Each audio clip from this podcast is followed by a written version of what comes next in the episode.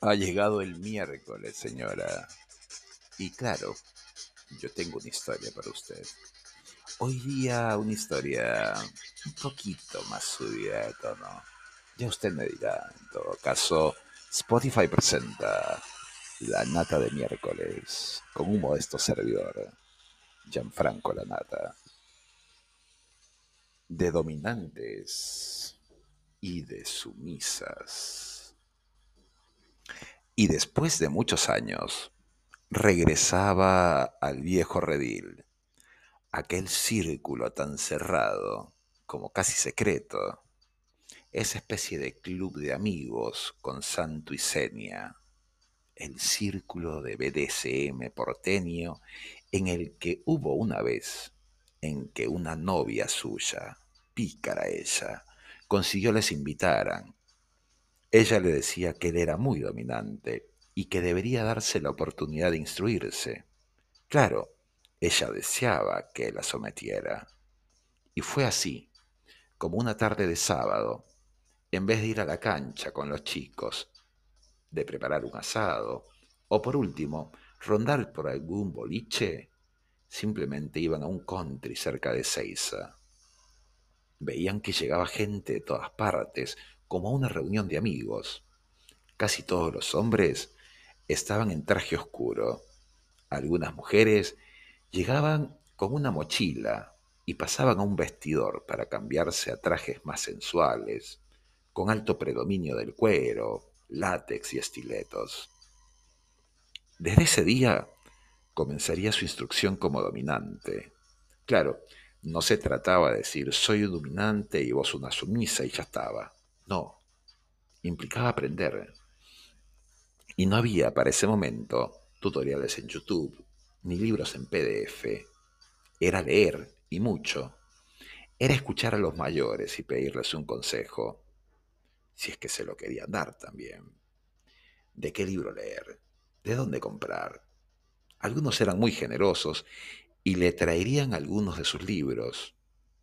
Y en ese entender, comprender y aprender, porque era así.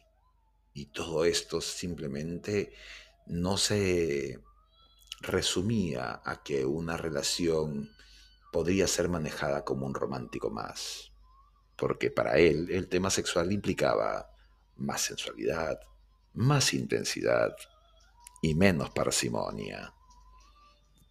Gracias a ella, y claro, fue parte de su aprendizaje el saber someterla, saber que su severidad no era un tema de maltrato, que sus temas y sus formas, a veces intensas y otras veces apasionadas, tenían una lógica descrita al pie de la letra. Claro, alguna vez alguien le dijo que era demasiado vigoroso, por no decirle que sus formas le resultaban agresivas tanto que fue una relación aburrida que dejó pasar sin pena ni gloria. Entonces había un romanticismo en ese aprender. Era seducción, era lujuria, era mucha lascivia y demasiada excitación. Sí, señora, cada una tiene un significado y valor diferente, como cuando tomamos un vino y entendemos el tema de la crianza, del tipo de cepa de las uvas, de la altitud, del valle donde fueron criadas, y hasta definir los tonos afrutados y del tipo de barrica donde se crió ese vino. Es la diferencia, casi como de un sibarita, en poder definir ello en las relaciones personales y sexuales. No es tomar el vino como lo hace cualquiera, solo por llenar la copa y brindar. Haciendo esta analogía, entonces, no era llegar a una piel solo con el propósito de follarla y eyacular. Entonces, la vida que había tenido, su vida anterior, era simplemente monótona. Aquel buscar sensaciones diferentes tenía una lógica, y claro que existían, solo que eran políticamente incorrectas. Nadie se presenta a una dama que pretende con un hola, soy dominante heterosexual monógamo, ¿eres sumisa heterosexual monógama? Quizás era como ese chiste viejo en que el tipo, cada vez que saludaba a cualquier mujer, solo les decía, hola, ¿querés follar conmigo? Y la mayoría de mujeres se apartaba o le daba una bofetada. Y claro, el amigo que tenía al lado le dice, ¿pero qué tenés en la cabeza? ¿Por qué sos así? Y él le respondía, y bueno, date cuenta que algunas veces funciona, ¿eh? Había encontrado el lugar donde decirse pervertido no era sinónimo de paciente psiquiátrico, sino es simplemente ser parte de un mundo de tantísimas perversiones, un mundo que se abría paso delante de él y que comenzaría a explorar de a pocos. Vamos, que no es decir ser dominante y por ello dar de hostias inalgadas a todas las sumisas. Y aquí un detalle. Aprendió que ser dominante, cuando se es dominante monógamo, como es su caso, él buscaba aquello de que la sumisa a su lado sea también su pareja, porque así como hoy se acepta el término de poliamor o de parejas abiertas, en el mundo del cuero negro también hay ello. Y entonces algunos amigos son polígamos o poliamorosos. Y claro, aquello de que la sumisa pertenece es un decir, porque cada cual regresa a su vida convencional o vainilla luego de sesionar, al mejor estilo de dos armantes furtivos que se encuentran y se van, sin pertenencia alguna. Y entonces es un evaluar con quién uno está. Digamos que es más fácil conseguir una pareja en el mundo convencional que en el mundillo de los dominantes y las sumisas. Es que, así como hay variedad de gustos, es buscar coincidir con una mayoría de ellos y no quedarse a imponer los propios. Es mentira que la sumisa se someterá solo porque está frente a un dominante y eso basta. La sumisa en realidad es una mujer que llega a un punto de conocimiento de su ser y su sexualidad a tal nivel que el hombre común no la satisface, no la llena.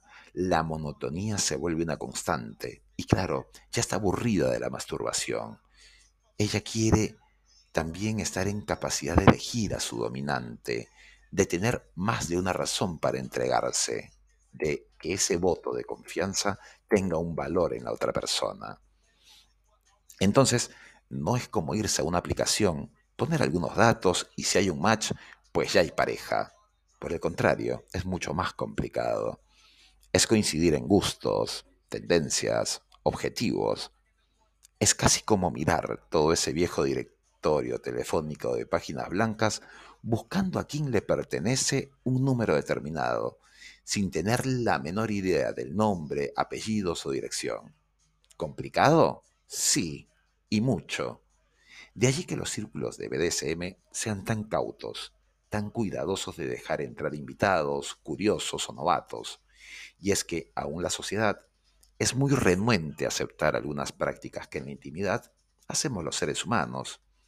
Así, una mujer de más de 50, que quizás hoy viene descubriendo mejor su sexualidad, mucho más que cuando tenía 20, puede tener como dominante a un hombre muchísimos años menor que ella, o que hombres de más de 60 tengan una sumisa de 20.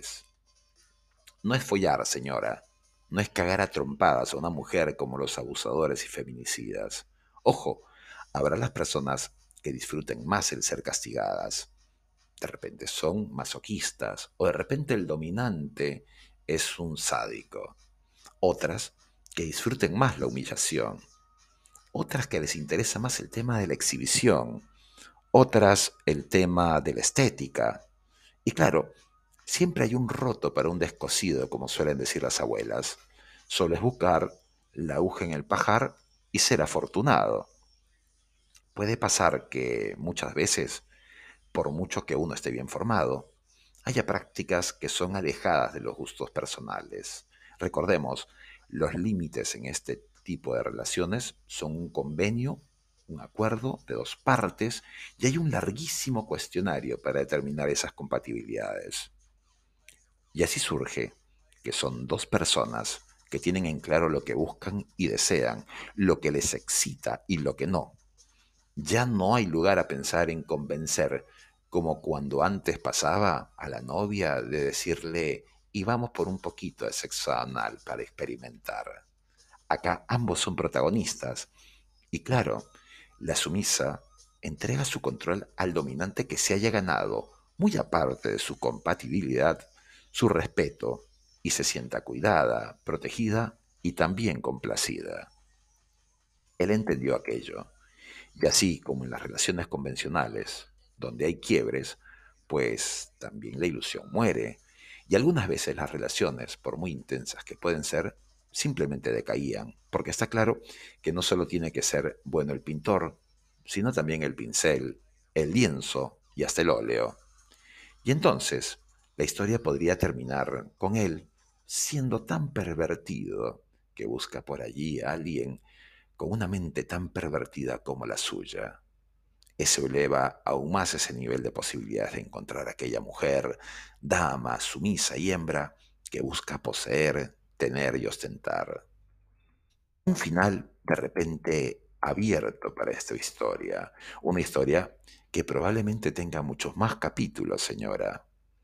Eso sí, por favor, recuerde bien esto, y es que cualquier parecido con la realidad es mera coincidencia. La nata